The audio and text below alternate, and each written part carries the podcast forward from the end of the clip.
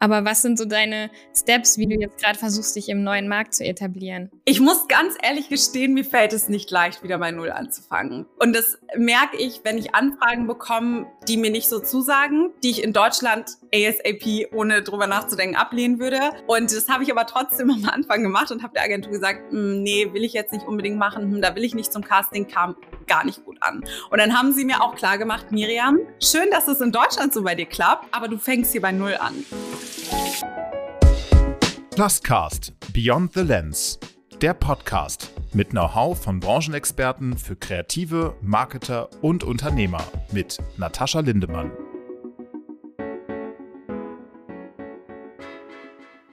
Ja, heute habe ich eine ganz besondere Person bei mir im Podcast, die ich tatsächlich schon kennengelernt habe, bevor ich überhaupt mit der Beauty-Fotografie wirklich angefangen habe. Und zwar ist das die liebe Miri. Hi, Hallo, freue mich, dass ich da bin. Danke für die Einladung. Freut mich auch. Und dazu wollte ich auch nochmal unsere Kennenlerngeschichte ganz am Anfang einmal erzählen. Wir Gerne. haben uns nämlich kennengelernt, als ich noch ein Praktikum gemacht habe bei einem Fotografen hier in Berlin und ich mit dem zusammen auf der Fotokina war als Assistentin. Und tatsächlich warst du dann dort als Model gebucht und ich habe ja. dich abgeholt, habe dich zur Bühne gebracht. Ihr habt dann dort geshootet und für mich war das halt mehr so ein Job. Ich war ein bisschen hinter den Kulissen. Und ich glaube, ich weiß nicht, wie viele Jahre später das war, aber bestimmt zwei Jahre später oder so. Ich glaube sogar noch mehr, weil ich erinnere noch mich, mehr. dass wir uns beide, also ich habe mich irgendwie gar nicht mehr dran erinnert, dass wir zusammengearbeitet haben, weil die Zeit dazwischen so lang war. Und auf ja. einmal dachte ich so, warum habe ich deine Nummer in meinem Handy eingespeichert? Das kann doch nicht sein. Und dann haben wir uns erinnert. Ich glaube, wir beide, also da waren so viele Jahre zwischen, wir wussten es gar nicht mehr wirklich. Okay, kann auch sein, dass es drei Jahre oder so waren oder vier. Auf jeden Fall habe ich dich dann, glaube ich, über Instagram wiedergefunden und wir haben uns für ein Shooting verabredet und haben das aber wirklich auch erst am Set gemerkt, dass wir ja. uns eigentlich schon kannten und haben dann auch herausgefunden, wie und was äh, passiert ist. Aber das ist eine total witzige Story, die mir auch immer wieder in den Sinn kommt, wenn wir uns sehen. Ja. Schön, dass du da bist. Dankeschön für die Einladung. Vor allem, ich erinnere mich immer gern dran zurück, weil ich das so schön finde, wie wir zusammen gewachsen sind. Ich war ja auch noch ich war noch super jung bei der Fotokina. Ich weiß gar nicht, ob ich überhaupt 18 war. Ich war auf jeden Fall noch sehr jung und wir haben dann beide unseren Weg miteinander, ja, sind wir weitergegangen und das finde ich total schön. Tatsächlich so ein bisschen parallel. Und ich finde es auch immer toll, wenn man irgendwie noch Kontakt hat zu den Leuten, mit denen man gestartet ist und sich dann einfach so zusammen weiterentwickelt und auch immer mal wieder Projekte zusammen macht. Ja, total, sehe ich genauso. Und du hast ja dann auch weiter gemodelt und ich würde dich auch gerne nochmal vorstellen, denn mittlerweile bist du erfolgreiches PT-Model, ein internationales Topmodel, würde ich schon fast sagen, ja auch gerade in New York. Und aber auch erfolgreiche Unternehmerin mit, mit deinem eigenen Unternehmen Model Coaching bei Miriam. Genau, ja. Ich habe viel gemacht in den letzten Jahren, tatsächlich, ja.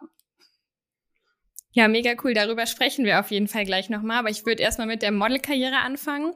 Ich weiß ja von dir, dass du schon super früh angefangen hast zu modeln. Ich glaube ja schon als Kind. Mhm. Wann würdest du sagen, dass du so einen Meilenstein oder einen Schlüsseljob in deiner Karriere hast? Also nach wie vielen Jahren oder wann, mit welchem Job hat es dann angefangen, richtig zu laufen in deiner Karriere? Mhm. Ich muss mal zurück überlegen. Also als Kind, ich habe mit sieben Jahren angefangen und als Kind, äh, da macht man nichts Richtiges. Also das ist halt, du machst mal eine kleine Modenschau mit. Ich weiß, mein Papa ist mit mir durch ganz Deutschland getourt für Shootings. Ich hatte auch mal kleine Jobs, aber da habe ich dann so 20 bis 50 Euro für bekommen und das war für mich schon ein absolutes Highlight. Ne? Wenn du mit 10 Euro, dann, äh, mit 10 Jahren dann mal 20 Euro bekommst, das ist auf jeden Fall schon richtig cool. Und dann so meine erste größere Kampagne hatte ich mit 15 oder 16. Ich muss mal überlegen. Die war auf jeden Fall für einen Friseur für eine große Friseurkette und da hänge ich, glaube ich, sogar überall immer noch. Da kann ich schon mal erstes Learning sagen. Ich habe die Buyouts für ein viel zu langen Zeitraum vergeben für eine viel zu geringe Gage. Aber gut, ich war super jung, ich kannte mich damit nicht aus. Ich habe damals 500 oder 600 Euro für den Job bekommen und habe mich schon gefühlt, als wäre ich reich. Ich war halt noch sehr jung. Und ich würde aber sagen, das war so die erste große Kampagne, die auch den Stein ins Rollen gebracht hat, wo ich dann gemerkt habe, okay, jetzt geht's langsam in eine Richtung, wo man dann auch nicht mehr nur 50, 60 Euro bekommt, sondern eben auch einen guten dreistelligen Betrag. Ja, ich glaube, das haben wir alle am Anfang mal gemacht, ähm, dass wir nicht Bescheid wissen über die Rechte und wie das alles überhaupt abläuft. Ja, und ähm, so einen Job hatte ich auch am Anfang, wo ich irgendwie für 1000 Euro eine unbegrenzte Kampagne gemacht habe. Und ähm, ja, das macht man heute natürlich nicht mehr. Nee. Aber ähm, war super für die Kunden damals. Hattest du denn damals schon eine Agentur oder hast du dich selbst gemanagt und die ersten Jobs bekommen? Oder wie rum war das bei dir?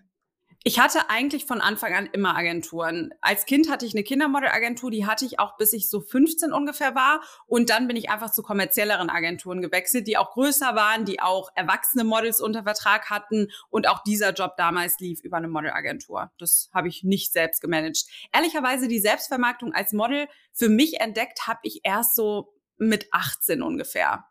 18, 18,5, da habe ich dann gemerkt, okay, gut, du kannst ja auch selbst Kunden an Land ziehen, aber das hat ein bisschen gedauert. Gab es das überhaupt früher schon oder kam diese Möglichkeit der Selbstvermarktung eigentlich erst in dem Zeitraum, wo Instagram auch populär wurde? Ja, aber ich hatte da auch schon Instagram. Also ich habe mir meinen Instagram-Account mit 15 erstellt und da war ich noch semi-aktiv. Also ich war relativ von Anfang an mit dabei. Und dann, als ich 18 war, ging es schon in eine ganz gute Richtung. Also da hatte ich auch schon ein paar tausend Follower als ich in London war, ging es dann auch so an die 10.000, 15.000 Follower. Aber ja, tatsächlich, ich weiß auch noch, mein erster Job über die Selbstvermarktung kam auch über Instagram zustande und Facebook gab es natürlich auch. Also über Facebook kamen auch sehr, mhm. sehr, sehr viele Jobs damals. Ich war in 1000 Facebook-Gruppen und ich hatte auch ein sehr gutes Fotografennetzwerk damals schon und die haben mich auch so angefragt, ohne dass jetzt eine Agentur involviert war, obwohl ich eine hatte. Aber ich habe nicht alles über die Agentur laufen lassen. Wie kam denn dann so der Durchbruch international? Also, wie bist du das erste Mal ins Ausland gegangen? War das schon als Kind oder hat das erst ab einem bestimmten Zeitpunkt angefangen? Ich wollte immer auch als Kind, da haben meine Eltern mich aber mehr oder weniger von abgehalten. Ich weiß noch, ich wollte mit 15 und 16 schon ins Ausland, aber da meinten sie, nee, das warte noch, du bist noch ein bisschen jung. Und die erste Auslandserfahrung habe ich dann mit 20 gesammelt. Da bin ich nämlich für mein Auslandssemester im Rahmen des Studiums nach London gegangen. Und da habe ich mir dann gedacht, warum nicht das Ganze kombinieren? Weil du kannst dir ja im Prinzip dein ganzes Auslandssemester über die Modeljobs finanzieren. Und es hat auch wunderbar geklappt. Also meine damalige Agentur hat mich dann mit einer Agentur in London platziert. Das war auch mehr oder weniger meine erste Agentur im Ausland. Und in London habe ich dann wirklich ab Tag eins, als ich dort war, da hatte ich schon meine ersten drei Jobbestätigungen drin, auch für richtig coole Kunden. Und ehrlicherweise habe ich in London auch erst gemerkt, wie viel ich auch aus dieser Petit-Sache machen kann. Also da habe ich dann wirklich verstanden, ach so, okay, du musst dich ja gar nicht größer mogeln, sondern du kannst es ja auch einfach zu deinem Markenzeichen machen, weil die Kunden in London haben mich genau deshalb gebucht weil es tausend Petit-Online-Shops da gibt und auch damals schon gab. Und im Beauty-Bereich habe ich sehr, sehr viel gemacht. Da hat es die Kunden sowieso nicht interessiert. Und da habe ich es ehrlicherweise erst so richtig verstanden. Ja, das glaube ich. Die sind da ja auch so ein bisschen ähm, ahead, würde ich mal sagen, zu Deutschland, weil auch im Beauty-Bereich die Jobs, die man dort bekommen kann, wenn man wirklich on Stay ist, die sind ja noch mal, ähm, ja, für mich zumindest ein ganz anderes Level. Deswegen bin ich auch super gern in London. Ja. Und nach London bist du dann mehr gereist? Hast du versucht, mehr Agenturen im Ausland zu bekommen, weil du gemerkt hast, hey, das ist ja ganz cool, dass ich auch reisen kann und modeln. Wie ist mhm. es danach weitergegangen? Also nach London, nach meinem Londoner Aufenthalt bin ich erstmal wieder nach Deutschland gegangen und habe dort ein bisschen gemodelt, bis mein Studium fertig war. Und ab dem Zeitpunkt, als mein Studium fertig war, bin ich dann auch direkt nach Kapstadt. Also ich war fertig und habe gesagt, so jetzt ist Kapstadt dran mit Modeln. Dann habe ich dort weitere Auslandserfahrungen gesammelt und währenddessen wurde ich aber auch schon im Ausland bei Agenturen platziert. Auch in, ähm, was hatte ich dann für Agenturen? In Spanien habe ich eine Agentur bekommen. In äh, Österreich hatte ich da eine Agentur. Also es hat sich dann schon in Europa ganz gut verteilt zusätzlich. Aber ich muss sagen, nach Kapstadt, hab, ich habe irgendwie immer so an London gehangen, dass ich einfach immer gesagt habe, so, ich gehe wieder zurück nach London. Und dann war ich einfach jedes Jahr in London für ein paar Monate wieder zu modeln. Und dann letztes Jahr in Barcelona auch zu modeln und jetzt in New York. Aber das sind so meine Auslandserfahrungen, die ich gesammelt habe. Und sonst, wenn ich in Deutschland war, bin ich halt immer in Europa sehr, sehr viel rumgereist für Jobs. Da ist es ja auch oft so, dass Kunden einfach sagen, okay, wir shooten die Kampagne jetzt in Spanien, in Kroatien, in Polen oder wo auch immer. Und dann wird man halt extra eingeflogen. Da bin ich auch ganz gut rumgekommen. Stimmt, letztes Jahr warst du ja auch ein halbes Jahr oder so in Barcelona gefühlt zumindest. Auf jeden ja, Fall haben wir häufiger ja. mal Kontakt gehabt und es war immer so, ich bin, ich bin jetzt in Barcelona und ich dachte schon so, hm, wohnt sie jetzt da? ja, Barcelona, da habe ich einfach mein Herz verloren und ich werde jetzt auch nach New York wieder nach Barcelona gehen für ein paar Monate. Ist einfach eine sehr schöne Stadt. Ähm, jetzt hast du ja gerade schon New York gesagt. Und da wollte ich auch noch mal einhaken. Was machst du gerade da? Wie gefällt's dir? Was hast du für Erfahrungen schon gesammelt?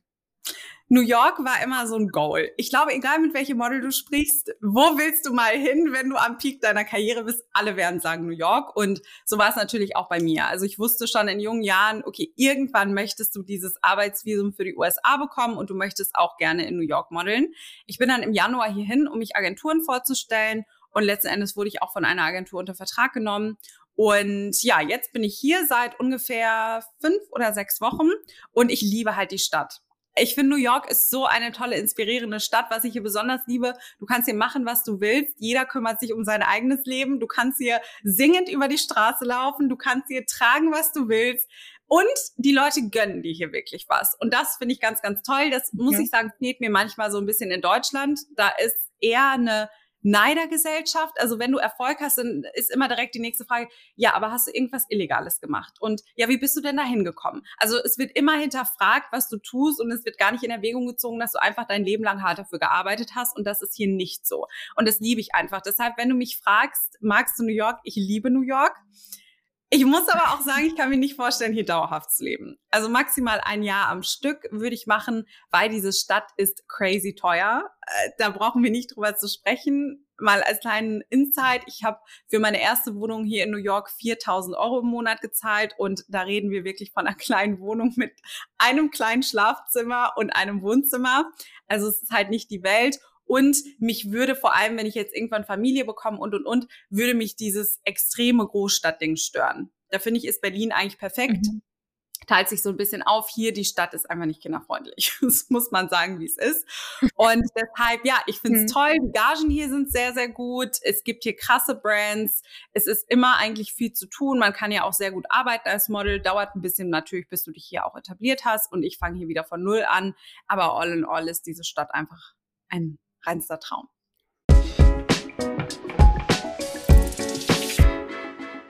Und an dieser Stelle muss ich einmal ganz kurz unterbrechen und euch sagen, wie ihr an meinem bislang größten Gewinnspiel teilnehmen könnt. Die, die mir schon länger folgen und die, die mir auch auf Social Media folgen, die wissen ja, dass ich sehr, sehr selten Verlosungen oder Gewinnspiele mache. Aber es gibt etwas zu feiern. Und zwar den Launch von diesem Podcast, auf den ich so lange gewartet habe. Aber was könnt ihr denn jetzt eigentlich gewinnen? Ihr könnt, wenn ihr ein Model oder eine Make-up-Artistin seid, ein Shooting für euer Portfolio mit mir gewinnen. Ja, ihr habt richtig gehört und ich finde es auch selbst total krass. Aber wir werden ein gemeinsames Shooting planen, damit du hochwertige Bilder für dein Portfolio bekommst, die dann genau deine Wunschkunden im Beauty-Bereich ansprechen. Vorher schaue ich mir natürlich dein Portfolio an, wir gehen es gemeinsam durch, ich analysiere es und wir gestalten dann gemeinsam ein Konzept für dein Portfolio und deine Ziele. Und das Beste, alles ist inklusive und es kommen auch keine weiteren Kosten auf dich zu. Und ich kann es selbst überhaupt nicht glauben, dass wir da so einen krassen Preis raushauen. Und ich bin jetzt schon so happy für die Person, die es dann gewinnen wird. Aber was ist eigentlich, wenn du ein Fotograf bist und hier zuhörst? Auch kein Problem, denn für Fotografen gibt es auch einen super tollen Gewinn. Denn wenn du Fotograf bist, bekommst du zwei Consulting Calls von mir. Das heißt zweimal eine Stunde mit mir sprechen, egal worüber, egal wo du Unterstützung brauchst. Wie finde ich ein tolles Team? Welche Nischen machen Sinn? Wie positioniere ich mich als Fotograf? Wie kann ich Kunden ansprechen? Und was soll ich meinen Kunden berechnen? All diese Themen könnten wir in einem Consulting Call besprechen. Ich helfe dir bei deinen Fragen und Herausforderungen und wir werden gemeinsam eine Strategie ausarbeiten, die du dann nur noch umsetzen musst. Und jetzt fragst du dich bestimmt, wie kann ich an diesem Gewinnspiel denn teilnehmen und den Gewinn abräumen?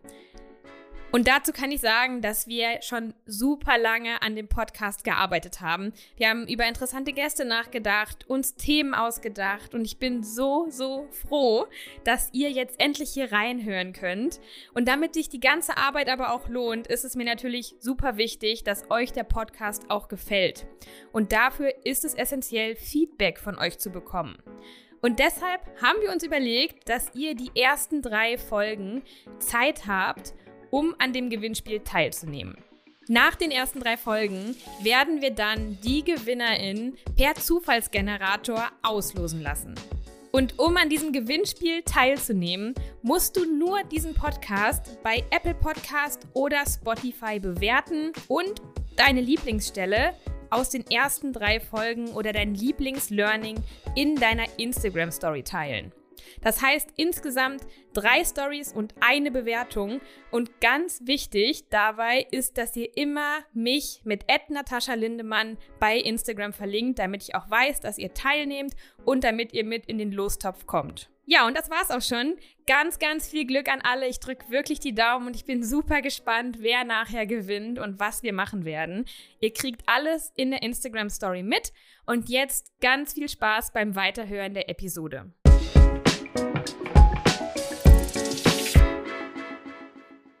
Das glaube ich. Mir sagen auch immer alle, wenn ich sage, ich gehe nach Amerika, geh mal nach New York. Und bislang war ich halt wirklich nur in LA. Und wenn ich jetzt das Visum bekomme, dann möchte ich auch unbedingt noch mal ein bisschen mehr sehen. Aber ähm, ich erzähle dir ja schon länger, dass ich da am, im Prozess bin und das ist wirklich so viel Papierkram. Also ich muss mich immer zwingen dazu, wirklich an dem Visum zu arbeiten. Aber ich mache es jetzt äh, bald fertig und vielleicht sehen wir uns ja dann auch. Hoffentlich. Und es ist auch ein Tipp für alle Models, die jetzt gerade zuhören es ist halt auch wirklich sehr finanziell intensiv, kann man so sagen. Und du musst halt sehr viel vorweisen können. Also ich würde Amerika wirklich angehen, wenn du in dem Land, wo du wohnst oder auf dem Kontinent, wo du wohnst, am Peak deiner Karriere bist und schon viel vorzuweisen hast, weil davor ist es echt, es lohnt sich dann nicht wirklich, weil es mit Kosten verbunden ist und mit sehr viel Stress. Der ganze Prozess ist zu beantragen. Du musst dich hier halt wirklich beweisen. Das würde ich erst machen, wenn ich es schon in, an einem Ort geschafft habe. Absolut. Das ist ja auch nochmal ein viel, viel größerer Markt und viel größere Konkurrenz. Ähm, ja. Wie, was machst du jetzt gerade so, um da Fuß zu fassen? Du bist jetzt ja schon ein oder zwei Monate da, glaube ich. Oder mhm. erst ein paar Wochen. Ich weiß das gerade gar nicht. Aber mhm. was sind so deine Steps, wie du jetzt gerade versuchst, dich im neuen Markt zu etablieren? Ich muss ganz ehrlich gestehen, mir fällt es nicht leicht, wieder bei Null anzufangen. Und das merke ich, wenn ich mhm. Anfragen bekomme, die mir nicht so zusagen, die ich in Deutschland ASAP ohne drüber nachzudenken ablehnen würde. Habe ich auch schon bei dieser Agentur gemacht, bei manchen Sachen. Als Beispiel, ich bin kein riesiger E-Com-Fan und erst recht nicht, wenn es unrag ist. Also wenn man, wenn das Gesicht abgeschnitten ist ich, es macht mir keinen Spaß. Ich finde, das ist so der 9-to-5-Job der Models. Und hier. Fange ich aber halt bei Null an. Ich habe hier nicht den Kundenstamm wie in Deutschland, dass ich sagen kann, ach so, ja, ich mache die Kampagnen und ich mache die Werbespots und pick mir die Sachen raus, die ich will. Und das habe ich aber trotzdem am Anfang gemacht und habe der Agentur gesagt, hm, nee, will ich jetzt nicht unbedingt machen, hm, da will ich nicht zum Casting, kam gar nicht gut an. Und dann haben sie mir auch klar gemacht, Miriam, ja. schön, dass es in Deutschland so bei dir klappt aber du fängst hier bei Null an. Die Kunden kennen dich nicht, du kennst keine Kunden. Du kannst jetzt nicht anfangen, die Picky irgendwie die Jobs rauszusuchen, wie es dir gerade passt. Und ja, das war für mich sehr ernüchternd und fällt mir nach wie vor schwer. Also was tue ich dafür, um mich hier zu etablieren? Ich muss bereit sein, auch Jobs zu machen, die mir eigentlich keinen Spaß machen, um einfach Kunden kennenzulernen, um mein Netzwerk hier zu erweitern, weil mein Netzwerk hier ist, ja, ich habe hier ein Netzwerk, aber das ist im Vergleich zu Europa sehr, sehr klein. Ich connecte mich ganz, ganz viel mit Make-up-Artisten, weil natürlich auch Make-up-Artisten können dich vorschlagen, genauso wie Fotografen. Also ich habe als Beispiel morgen freies Projekt. Nächste Woche habe ich auch noch ein Shooting. Und da versuche ich einfach, mich mit den Leuten zu connecten, die sich hier schon etabliert haben, damit ich meinen Ruf hier in New York als Model aufbauen kann und dann irgendwann genauso einen Kundenstamm und ein Netzwerk habe wie in Europa. Mhm. Das ist so ein bisschen auch meine Strategie immer in LA. Also ich versuche immer, sagen wir mal, wenn ich vier Wochen da bin, so die erste Woche wirklich durchzushooten mit ganz mhm. vielen verschiedenen Models, verschiedenen Make-up-Artisten, um einfach möglichst viele Leute kennenzulernen. Und in der ja. zweiten Woche retuschiere ich dann wirklich von morgens bis abends, dass ich so viele Bilder wie möglich schon mal raussenden kann an die Teams, damit sich einfach ja rumspricht, dass man da ist. Ähm, das hat immer gut funktioniert. Deswegen glaube ich, dass deine Strategie, da auch ein paar freie Sachen zu machen, echt ähm, eine gute ist. Ja, ich werde mir auch, oder beziehungsweise ein Shooting, ein bezahltes, habe ich mir auch schon gebucht. Ich werde mir aber auch noch ein zweites buchen, weil da auch wieder die gleiche Sache, ich glaube, wir hatten auch schon mal in der Podcast-Folge, die wir aufgenommen hatten, für meinen Podcast drüber gesprochen.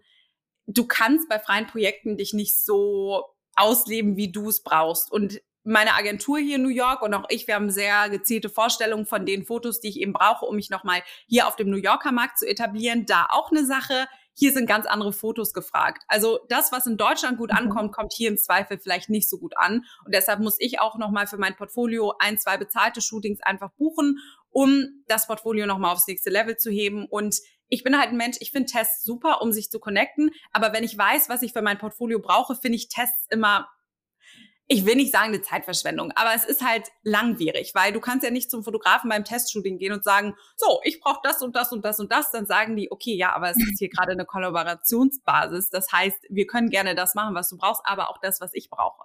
Und da kommt dann meistens nicht genau das raus, was man eben gerade sich vorgestellt hat. Und deswegen, ja, habe ich mir auch schon eins auf jeden Fall festgebucht bei einem Fotografen und werde wahrscheinlich noch ein zweites buchen, um nochmal die Bilder zu haben, die ich wirklich brauche. Ja, das Thema hatte ich auch letzte Woche in meiner Story, wo mich ein Model gefragt hat, warum ich, warum sie bei mir ein Shooting buchen sollte, wenn ich doch TFP-Shootings ab und zu mal mache. Und dann habe ich auch nochmal den Unterschied erklärt, dass ich einfach bei TFP-Shootings im Moment zumindest, weil ich mein Portfolio als Fotografin einfach schon aufgebaut habe, ich habe da gute Bilder drin, ich habe gute Referenzen, die Kunden kennen mich, ähm, ich versuche jetzt eigentlich gerade ein bisschen über Social Media Reichweite zu erreichen. Und das macht man halt nicht mit kommerziellen Beauty-Bildern, sondern ich mache dann häufig irgendwelche Special Effect Sachen, wie zum Beispiel Honig über den Kopf gießen oder Slime oder was wir jetzt nicht alles hatten. Und wenn, selbst wenn ich dann mit einem Model arbeite auf TFP-Basis, diese Bilder werden ihr einfach nachher nichts bringen, weil dich ja kein Kunde für ein Shooting mit Slime auf dem Kopf bucht. Und leider sind Kunden auch nicht so kreativ, dass sie sich dann, wenn sie so ein Foto sehen, dich in der Skincare-Kampagne vorstellen können. Und das war auch, ähm, ja, habe ich erst mal erklärt letzte Woche in der Story, weil ich glaube, vielen Models ist das auch gar nicht so bewusst. Ja, ich glaube aber, das ist auch so eine Sache, die kommt entweder, wenn du dich extrem mit der Modelwelt beschäftigst oder wenn du schon selbst lange drin bist oder dich auch mal mit Models unterhältst, die selbst in dem Beruf seit vielen, vielen Jahren arbeiten, weil auch die Models, die ich hier getroffen habe, jedes einzelne Model, mit dem ich gesprochen habe, ich habe nämlich immer gefragt oder ich stelle immer die Frage, was hältst du von, von TFP-Shootings? Weil für mich ist natürlich auch interessant zu wissen, weil ich hier gerade neu ankomme und jedes einzelne Model davon hat mir gesagt, Miriam, also wenn du wirklich das shooten willst, was du brauchst, dann auch hier in New York ist die Regel, bezahlen Fotografen, weil es anders nicht geht. Und am Ende des Tages für mich ist es ja auch ich sage jetzt mal, ein Investment in meine Karriere. Und da gibt es ja steuerliche Möglichkeiten, ne, ohne dass ich jetzt hier eine Steuerberatung abgebe. Aber das rechnet sich ja gegen. Von daher, für mich sind das immer tolle Investments, die sich auch sofort auszahlen. Also ich weiß, dass wenn ich das und das shoote, dass dann auch die und die Kunden reinkommen werden. Auf jeden Fall. Und ich kann vielleicht da eine, eine, kleine Story für die Models reinschmeißen. Ich darf leider keine Namen nennen, weil das Projekt noch ähm, top secret ist. Aber ich hatte ein Model, die hat super lang überlegt, ein Shooting bei mir zu buchen. Wirklich, glaube ich, ein Jahr oder so. Wir haben immer wieder geschrieben. Und ähm, sie war immer nicht so bereit, das Investment zu tätigen, weil ihr Portfolio eigentlich okay war. Aber es hat mhm. halt noch dieser letzte Step irgendwie gefehlt. Und wir mhm. haben es jetzt gemacht vor zwei, drei Monaten. Sie hat die Bilder auch bekommen und hat sie schon gepostet. Und vor zwei Wochen schreibt sie mir, ey Natascha, ich habe die Bilder äh, bei GNTM eingereicht und ich wurde tatsächlich zum Casting eingereich, äh, eingeladen. Danke nochmal für die tollen Bilder. Und ähm, das war schon richtig cool, da habe ich mich schon super gefreut, weil man da einfach sieht, dass es sich halt gelohnt hat. Und letzte Woche schreibt sie mir, Natascha, du wirst es nicht glauben, durch die Bilder habe ich jetzt einen Job für MAC Cosmetics bekommen. Das ist ja wirklich kein kleiner Kunde in, in Deutschland. Und da habe ich mich auch so gefreut, weil ich einfach auch so häufig gesagt habe zu ihr, wenn du diese Bilder hättest, ich glaube, dann könnte ich dich auch für mehr Kunden von mir vorschlagen, weil sie eigentlich super talentiert ist. Nur das Portfolio halt nicht gestimmt hat. Und ich glaube, da hast du auf jeden Fall ja auch die richtige Einstellung, dass manchmal gut ist, nochmal zu investieren, um dann einfach auch die Jobs zu bekommen am Ende. Ich hatte meinen ersten Job zwei Wochen, nachdem ich hier angekommen bin, was mega ist. Also ich habe mich so drüber gefreut, weil eigentlich brauchst du schon so vier bis sechs Wochen, bis du dich überhaupt so ein bisschen etabliert hast, die Castings gemacht hast und dann die Anfragen bekommst. Und dass ich schon nach zwei Wochen den ersten Job hatte, mega Quote. Und ansonsten, ich hatte schon einige Castings, also bestimmt mittlerweile so sieben, acht Castings ungefähr, was auch super ist. Man muss sagen, das meiste hier ist nach wie vor durch Corona eher in E-Casting-Form. Persönliche Castings, ja, also waren jetzt bei mir so ungefähr sieben, vielleicht waren es auch acht. Und ähm, die finden aber nicht mehr so oft statt wie früher. Es hält sich relativ in Grenzen mhm. und ich bin auch für ein paar Sachen auf Option. Also fingers crossed, dass da dann auch Jobs bei rumkommen. Muss aber auch fairerweise sagen, ich eigentlich müsste ich hier so ein halbes Jahr bleiben, um dem Ganzen überhaupt eine faire Chance zu geben, weil du fängst ja halt bei Null an, es dauert, bis das Ganze anläuft und ich weiß schon oder ich merke jetzt schon, es wird genauso sein. Ich bin nach drei Monaten weg und nach drei Monaten kommen dann die ganzen Anfragen. Das war nämlich bei mir bisher im Ausland leider immer so, weil ich immer ungefähr drei bis sechs Monate anpeile. Ähm, sechs Monate war bisher immer perfekt, drei Monate ist so ein bisschen zu kurz, ehrlicherweise, ja. Und du planst jetzt erstmal nur drei Monate zu bleiben oder könntest du auch verlängern? Ja, theoretisch könnte ich verlängern, habe mich aber gegen entschieden, weil ich gerne wieder nach Barcelona möchte, das restliche Jahr dieses Mal. Und meine Agenturen in Europa vermissen mich auch schon. Ich habe leider auch schon sehr große Kampagnen verpasst in Europa. Zwei Stück, die ich bekommen hätte, wäre ich da gewesen, wo es den Kunden dann aber zu kompliziert war, dass ich aus den USA einfliege, weil da kann ja immer auch was schief gehen und, und, und. Ähm, und das ist dann schon ein bisschen ärgerlich, dass man die Kunden dann in Europa so komplett hinter sich lässt. Und deswegen habe ich gesagt, okay, nee, fürs restliche Jahr gehe ich dann wieder nach Barcelona, dann habe ich wieder die Connection zu meinen ganzen Europakunden. Und nächstes Jahr würde ich dann aber nochmal wiederkommen und vielleicht dann auch für ein halbes Jahr. Ich wollte heute auch ein paar Zahlen aus dir herauskitzeln. Mhm. Ähm, du hast ja vorhin über deine äh, Jobs in Deutschland und London und New York gesprochen und Kapstadt vielleicht auch. Mhm. Kannst du sagen, wie viel du bei deinem bestbezahltesten Modeljob verdient hast? Du musst jetzt nicht den Kunden nennen und auch nicht den Ort, wenn du nicht möchtest, aber dass ja. man mal so ein, eine grobe Zahl hat. Ich muss, ich habe die Zahl letztens noch in meinem Podcast gedroppt und jetzt muss ich aber überlegen, es war, meine ich, irgendwas zwischen 17 und 19.000 für einen Job. Aber ich kann dir leider okay. nicht mehr genau die Zahl sagen. In irgendeiner Podcast-Folge sage ich's. Also für die, die es wirklich interessiert, ist es irgendeine Podcast-Folge, die sich über das Thema Finanzen dreht. Aber ja, es war irgendwas zwischen 17 und 19.000, war auch ein Job in Deutschland. Und ja, das war auch ein Kunde, den habe ich mir über gute Arbeit aufgebaut, der mich auch immer wieder gebucht hat und dann der dann auch einfach gesagt hat, ja, das machen wir mit dir zusammen. Also die Verdienstmöglichkeiten sind echt genial als Model. Das kann ich nur immer wieder sagen. Ja, das war wahrscheinlich dann auch eine große Kampagne, wahrscheinlich Print oder TV oder so und wahrscheinlich auch mit guten Buyouts oder hast du die dann noch nicht ja. inkludiert? Doch, die Buyouts waren inkludiert. Also es war im Prinzip, oh, ich muss echt überlegen, ich glaube, es waren zwei oder drei Drehtage, waren es zwei Drehtage und der Rest war Buyouts. Also meistens ist ja auch so, der Drehtag liegt irgendwie, keine Ahnung, bei 2000 Euro pro Drehtag und dann, was halt den Braten fett macht, sind die Buyouts. Also das war nicht so, dass wir mhm. jetzt irgendwie fünf Wochen am Stück geshootet haben und dann hat sich das angeleppert, sondern es waren, weiß ich nicht, zwei Drehtage meine ich. Und dann on top noch die Buyouts, die Nutzungsrechte, die eingekauft wurden. Mhm. Für viele klingt das jetzt wahrscheinlich nach einer Riesenzahl, nur fürs Modeln in Anführungsstrichen. Aber man muss ja auch bedenken, dass nicht jeder Job ähm, so eine Summe bringt und dass man auch viele kleine Jobs hat und manchmal vielleicht auch einen Monat, wo man dann gar keinen Job hat.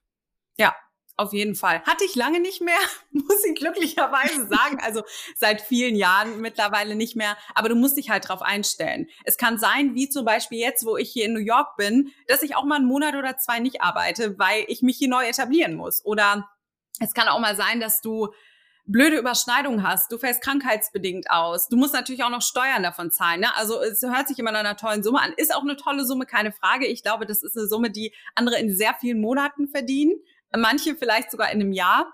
Aber nichtsdestotrotz, du musst halt auch das Risiko ein bisschen mit einkalkulieren, dass es eben auch mal sein kann, dass du einen Monat nicht arbeitest. Genau, also nicht jeder Job und nicht jedes Wochenende hat man dann solche Zahlen, im, außer man nee. ist jetzt, ähm, keine Ahnung, Heidi Klum. Und dann hast du gerade schon gesagt, äh, wenn man mal längere Zeit ausfällt. Und ich weiß ja, dass du vor zwei Jahren, glaube ich, bei GNTM warst und dafür ja mhm. wahrscheinlich dann auch die Modelkarriere pausiert hast. Ja. Und ganz am Anfang ist natürlich immer super interessant, wie bist du zu GNTM gekommen? Hast du dich mhm. beworben? Haben die dich angeschrieben? Hat dich jemand angemeldet? Die Story kenne ich persönlich noch nicht und da bin ich jetzt auch gespannt. Ja, Also erstmal ja, man fällt da aus und ich bin auch sehr lange ausgefallen. Also ich weiß nicht, wie ich das ohne Rücklagen hätte überbrücken können, um ehrlich zu sein. Bei mir war es so, ich hatte mich vor ganz, ganz, ganz vielen Jahren schon mal beworben, aber just for fun mit einer Freundin. Wir haben gesehen, das Casting ist in Berlin. Wir sind einfach spontan hin und haben uns vorgestellt. Hat da nicht geklappt, aber ich habe mir auch nicht Gedanken über eine Storyline gemacht oder was interessant sein könnte. Und ich habe mich auch mit dem Fernsehsender an sich nicht so befasst, dass ich wusste, okay, du musst das und das sagen, das wird gut ankommen. Und dann ein paar Jahre später, das war 2020, genau, bin ich wieder zum Casting. Da habe ich mich online beworben. Es war halt Corona. Ich habe mich online beworben, Fotos eingereicht, ein Video eingereicht, wurde dann zum Casting eingeladen und bin auch direkt beim Casting die Runde weitergekommen fanden sie super spannend, dass ich bei Miss Universe war, dass ich so jung angefangen habe zu modeln. Also ich hatte zu der Zeit schon so viel zu erzählen. Das kam dann ganz gut an. Und dann war es aber witzig, weil dann habe ich eine Absage bekommen. Dann haben sie mir irgendwie nach so drei Monaten geschrieben, tut uns leid, du bist nicht dabei, dieses Mal hat es nicht geklappt. Und drei Tage vor Drehstart kriege ich einen Anruf von der Produktion und die sagen, hi Miriam, weißt du, wer hier ist? Und ich, ich war total verwirrt. Ich so, nein, ich weiß nicht, wer hier ist. Und dann, ja, hier ist XY vom Germany's Next Topmodel Team. Wir wollten dir nur mitteilen, wir wollen dich doch unbedingt dabei haben hast du Zeit, in drei Tagen anzufangen mit dem Drehen, beziehungsweise mussten wir dann erstmal in, ähm, in hier, wie heißt es nochmal, in Quarantäne. Quarantäne, genau in Quarantäne für, ich glaube, fünf oder sechs Tage waren wir in Quarantäne. Und ja, die, sie meinten so, du musst jetzt alles ready machen. In drei Tagen wirst du abgeholt, ins Hotel gebracht, Quarantäne und dann fangen wir an zu drehen. Also ich hatte genau drei Tage Zeit, aus allen Agenturverträgen rauszukommen, die Jobs, die ich schon bestätigt hatte, abzusagen, mich darum zu kümmern, dass irgendwer sich um meine Wohnung auch kümmert und da so ein bisschen den Stand der Dinge hält. Also es war alles sehr, sehr spontan. Ja, und dann okay, haben wir auch im Prinzip angefangen. Ja. Ja, und GNTM hatte ich ja dann irgendwie nicht so krass supported im Fernsehen. Also ich habe auf jeden Fall mir jede Folge angeguckt und ich habe die ganze Zeit gedacht, wo ist Miri? Mhm. Weil du einfach kaum zu sehen warst. Und dann dachte ich mir schon, okay, die hat wahrscheinlich einfach zu professionell abgeliefert und war zu professionell für dieses ganze Format, weil es ja mittlerweile schon so ein bisschen in eine andere Richtung abdriftet. Ähm, und hat, hast du dich da irgendwie geärgert oder wie war mhm. das für dich, dass du dann nachher, wahrscheinlich nachher erst gesehen hast, dass du ja kaum gezeigt wurdest? Mhm. Also ich fand es nicht toll, weil natürlich gehst du dorthin mit einem Ziel. Ich bin nicht mit dem Ziel dahin gegangen, dass ich meine Modelkarriere nach vorne bringen möchte, weil die habe ich mir schon davor jahrelang aufgebaut. Das heißt, mein Ziel war es eher, das Thema, was mich interessiert oder das Thema, was ich nach vorne bringen möchte, das Petit Modeling, dass man einfach mehr Diversity und mehr verschiedene Körpergrößen auch in die Modelwelt lässt, das nach vorne zu bringen und natürlich auch Reichweite zu generieren. Also das waren so meine Hauptziele, mit denen ich dorthin gegangen bin. Und dann ist es natürlich ärgerlich, wenn du einfach nie zu sehen bist. Also ich habe es mir selbst angeguckt, meine Freunde haben sich's angeguckt, meine Familie hat extra für mich geguckt. Meine Familie würde sonst niemals diese Sendung gucken. Und das fand ich schon ernüchternd und schade. Ich muss aber auch im gleichen Zuge sagen, anderen ging es noch schlimmer als mir. Also dafür, dass ich dann als 18. rausgeflogen bin, habe ich doch geschafft, da ganz gut was draus zu machen. Natürlich auch mit viel Eigeninitiative. Aber ich bin ja nicht die Einzige. Es ist halt eine Sendung, die eine begrenzte Sendezeit hat. Und selbstverständlich werden sich da fünf Charaktere rausgepickt oder maximal sechs, die extrem gezeigt werden. Und alle anderen sind schon fast Protagonisten einfach. Von daher, ja, hätte auch schlimmer sein können. Sie hätten mich nämlich auch komplett in den Hintergrund schieben können, so wie sie es bei anderen gemacht haben. Das stimmt, aber ich glaube, dafür hast du dann auch zu gut abgeliefert, als dass sie das dann gar nicht zeigen konnten bei den Shootings ja. und allen Challenges und so. Ja. Würdest ich du trotzdem sagen, dass GNTM dir was gebracht hat? Mm, ja, schon, auf jeden Fall. Ich würde es auch nicht rückgängig machen. Also ich bin sehr dankbar für diese Erfahrung. Nur jetzt nicht in Bezug auf meine Modelkarriere. Also in Bezug auf meine Modelkarriere habe ich von Anfang an ehrlicherweise gar keinen Unterschied gemerkt. Aber ich habe einen Unterschied gemerkt in Bezug auf Presse, in Bezug auf, dass Menschen einfach über dich reden und dich ansprechen und dich wahrnehmen. Und was ich ganz ehrlich sagen muss, ich habe sehr, sehr viele Models bei mir auch im Model Coaching, die sagen, ich kenne dich von GNTM. Und ich habe dich bei GNTM gesehen, habe dich verfolgt, habe dann gesehen, ach cool, du hilfst ja auch angehenden Models und dann haben sie mich eben ja auch das Vertrauen aufgebaut und sind auf mich aufmerksam geworden. Also es hat auf jeden Fall was gebracht. Und gerade für die Modelakademie ist es ja auch, glaube ich, gut, dass du niemand dieser Charakteren warst, die dort Beef angefangen haben oder die in diesem Fokus dann standen, das ja, was ja meistens irgendwas Negatives mit der Person ja. in Verbindung bringt, sondern dass du einfach die Professionelle warst vor Ort und dass man dann natürlich auch super gern von dir lernen möchte. Ja, also genau, hat äh, GNTM auf jeden Fall was für die Modelakademie gebracht.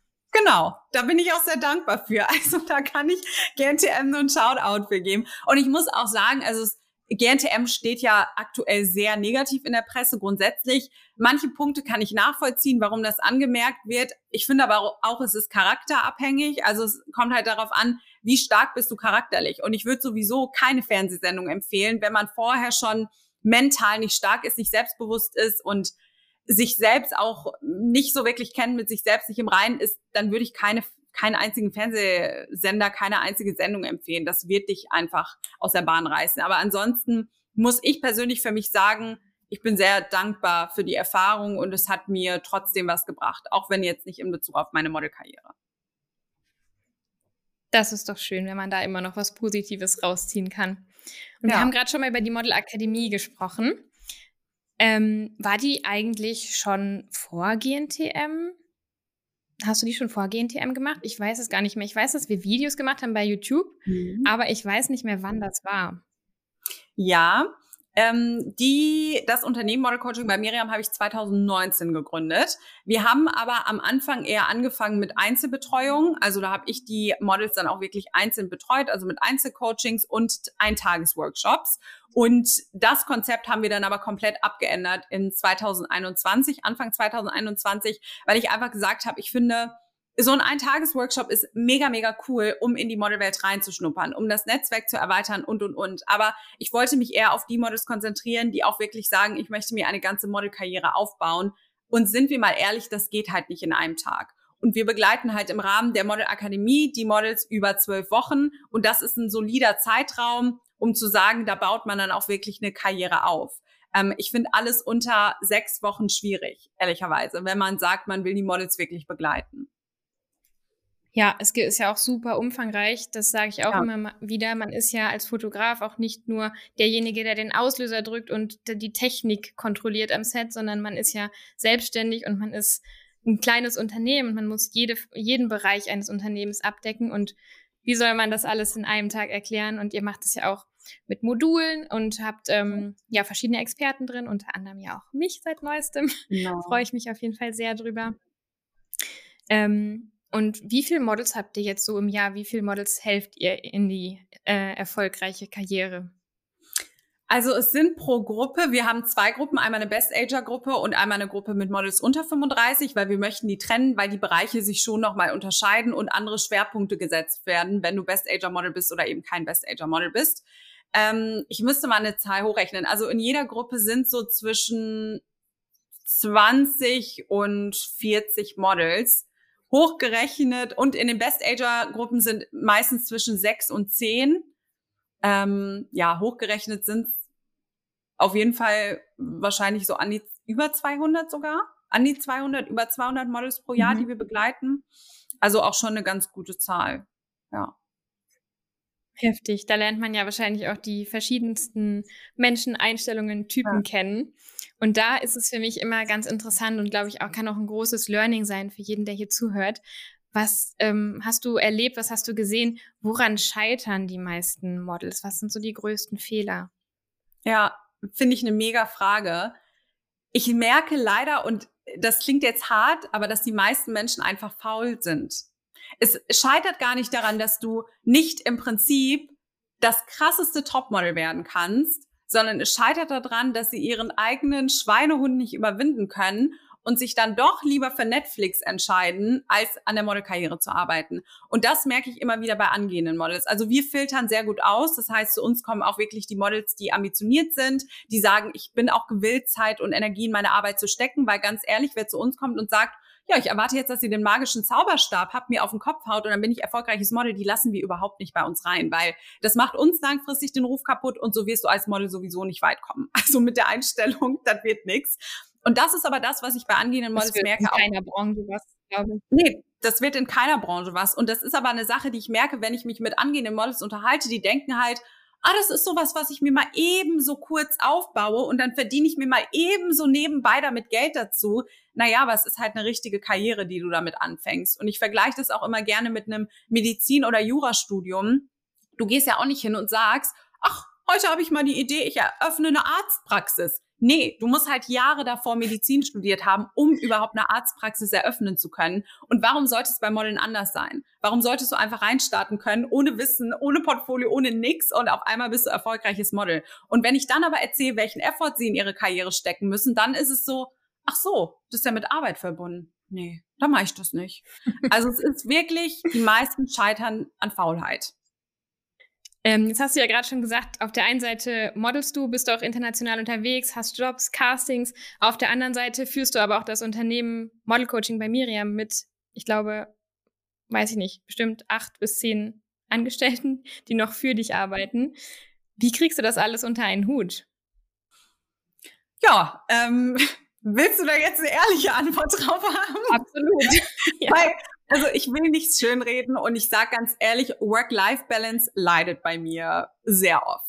Also es ist einfach nonstop arbeiten. Ich arbeite nachts teilweise, ich arbeite die Wochenenden durch, ich arbeite 24-7 und ich bin mit meinem Kopf immer bei der Arbeit. Ist das gesund? Nein. Aber ich will einfach mal so ein bisschen Realität reinbringen, weil ich werde so oft angesprochen, oh Miriam, du führst ja so ein entspanntes Leben. Du modelst ein bisschen und dann hast du das Unternehmen und du hast viele Geldquellen, wo was reinfließt. Und das Erste, was ich dann immer sage, ist, ja, aber ich arbeite auch 24-7. Also du siehst mich eigentlich nie nicht arbeiten. Und auch Freunde von mir, die einen ganz normalen 9-to-5-Job haben, die sagen immer zu mir, Miriam, wie kannst du einfach, du arbeitest einfach immer, egal was wir machen, du arbeitest. Ich bin mit ihnen essen, ich schneide mhm. daraus ein Reel am Ende oder ich begleite den Tag.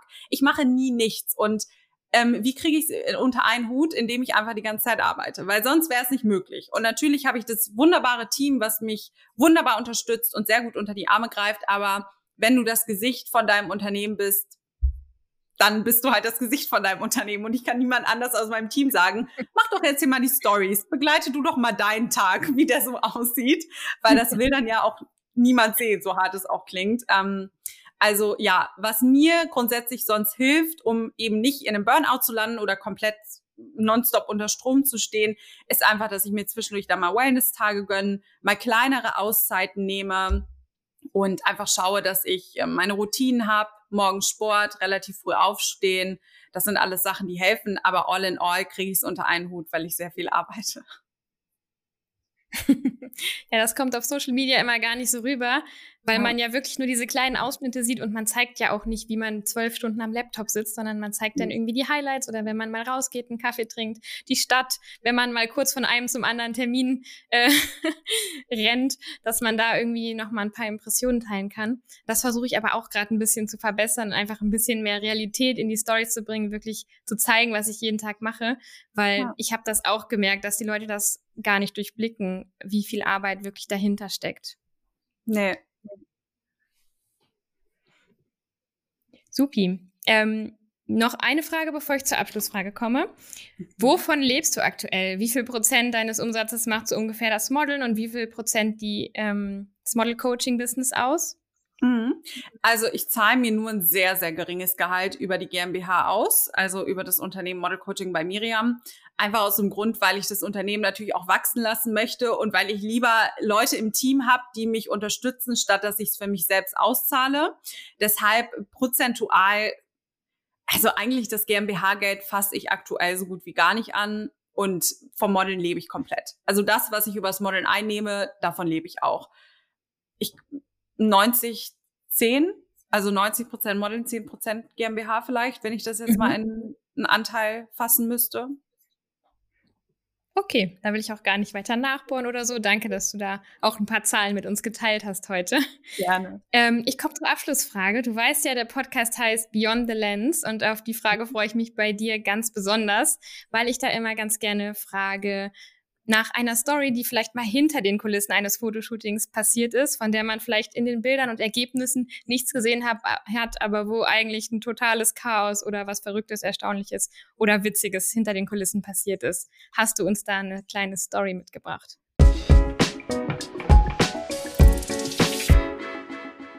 Und an dieser Stelle muss ich noch einmal ganz kurz unterbrechen und euch die nächste Episode ankündigen. Ich hatte nämlich einen ganz besonderen Gast und das ist Celine Bethmann. Viele kennen sie wahrscheinlich von ihrem Sieg bei GNTM und sie spricht mit mir exklusiv und erstmalig über den Gewinn, die Zeit bei GNTM und alles, was danach kam.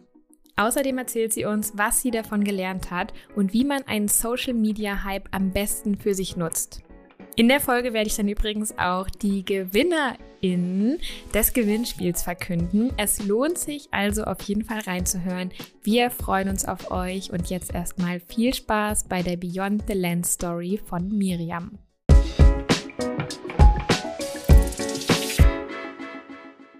Ich habe zwei Stories, wenn das okay ist. Ich würde nämlich gerne eine oh. positive oh. und eine negative teilen, weil ich finde, okay. die nach außen hin wirkt ja alles immer so super, super positiv, aber es gibt natürlich auch negative Sachen. Also, eine negative Story ist tatsächlich vorletztes Jahr, meine ich, in London gewesen und die Kundin hatte mich gebucht hat aber mal wieder, warum auch immer das nach wie vor teilweise passiert, vergessen, meine Größe anzuschauen.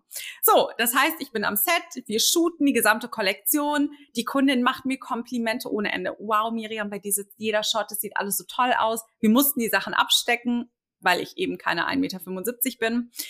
Und ich bin aber vom Set gegangen. Sie meinte dann auch so, Miriam, du hast so toll gearbeitet, du kannst jetzt früher gehen. Das passt alles. Wir haben die Kollektion im Kasten. Am nächsten Tag kriege ich von meiner Agentur so eine E-Mail von der Kundin, die sie mir weitergeleitet hat, wo die Kundin sich über alles beschwert, was du dir nur vorstellen kannst. Miriam haben die Klamotten nicht gepasst. Die Klamotten waren ihr viel zu klein, hat sie dann gesagt, weil sie meinte, ich bin keine 34, ich bin irgendwie eine 38 oder so, obwohl wir alles abstecken mussten. Dann sagte sie, ähm, Sie hat überhaupt nicht performt. Sie hat mit der Größe gelogen. Sie ist doch im Leben ist sie kleiner als 1,64 Meter. Sie ist vielleicht 1,60 Meter, wenn überhaupt. Also wirklich so eine E-Mail. Ich saß dort mit dem Mund offen, weil ich es nicht fassen konnte. Und weil die, weil die Kunde mir so viele Komplimente am Set gemacht hat. Und dann habe ich glücklicherweise aber alles dokumentiert an dem Tag. Also ich hatte ganz viele Videos und Fotos, wo man sieht, wie alles abgesteckt wurde. Ähm, ich hatte sogar eine Videosequenz, wo sie sagt, wie toll sie das findet. Ich hatte einen Screenshot von der Fotografin, die mir am nächsten Tag nochmal geschrieben hat, wie begeistert sie von mir war. Und das habe ich dann alles an die Agentur weitergeleitet, so dass wir das Geld dann ja einfordern konnten. Aber sie wollte mich dann mhm. einfach nicht bezahlen, weil ihr irgendwas im Nachgang nicht gepasst hat. Und das mal so eine kleine Behind the Lens Story, die vielleicht nicht so positiv ist, weil ja, das war auch für mich so eine Erfahrung, wo ich mir dachte, wenn was nicht passt, sag's doch halt am Set. Aber dann so hintenrum fand ich echt, ja, kritisch. Aber naja, kommen wir mal zur guten Story. Ähm, okay, zur guten Story.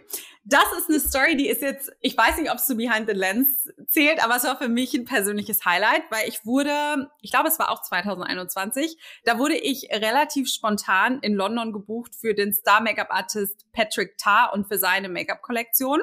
Und wir haben drei Tage zusammengearbeitet. Und mein Highlight war, also tolles Make-up, hat mega viel Spaß gemacht. Aber mein Highlight war nochmal on top, dass wir dann zurück nach London rein mit einem Helikopter geflogen sind. Und ich bin vorher noch nie mit einem Helikopter Boah. geflogen.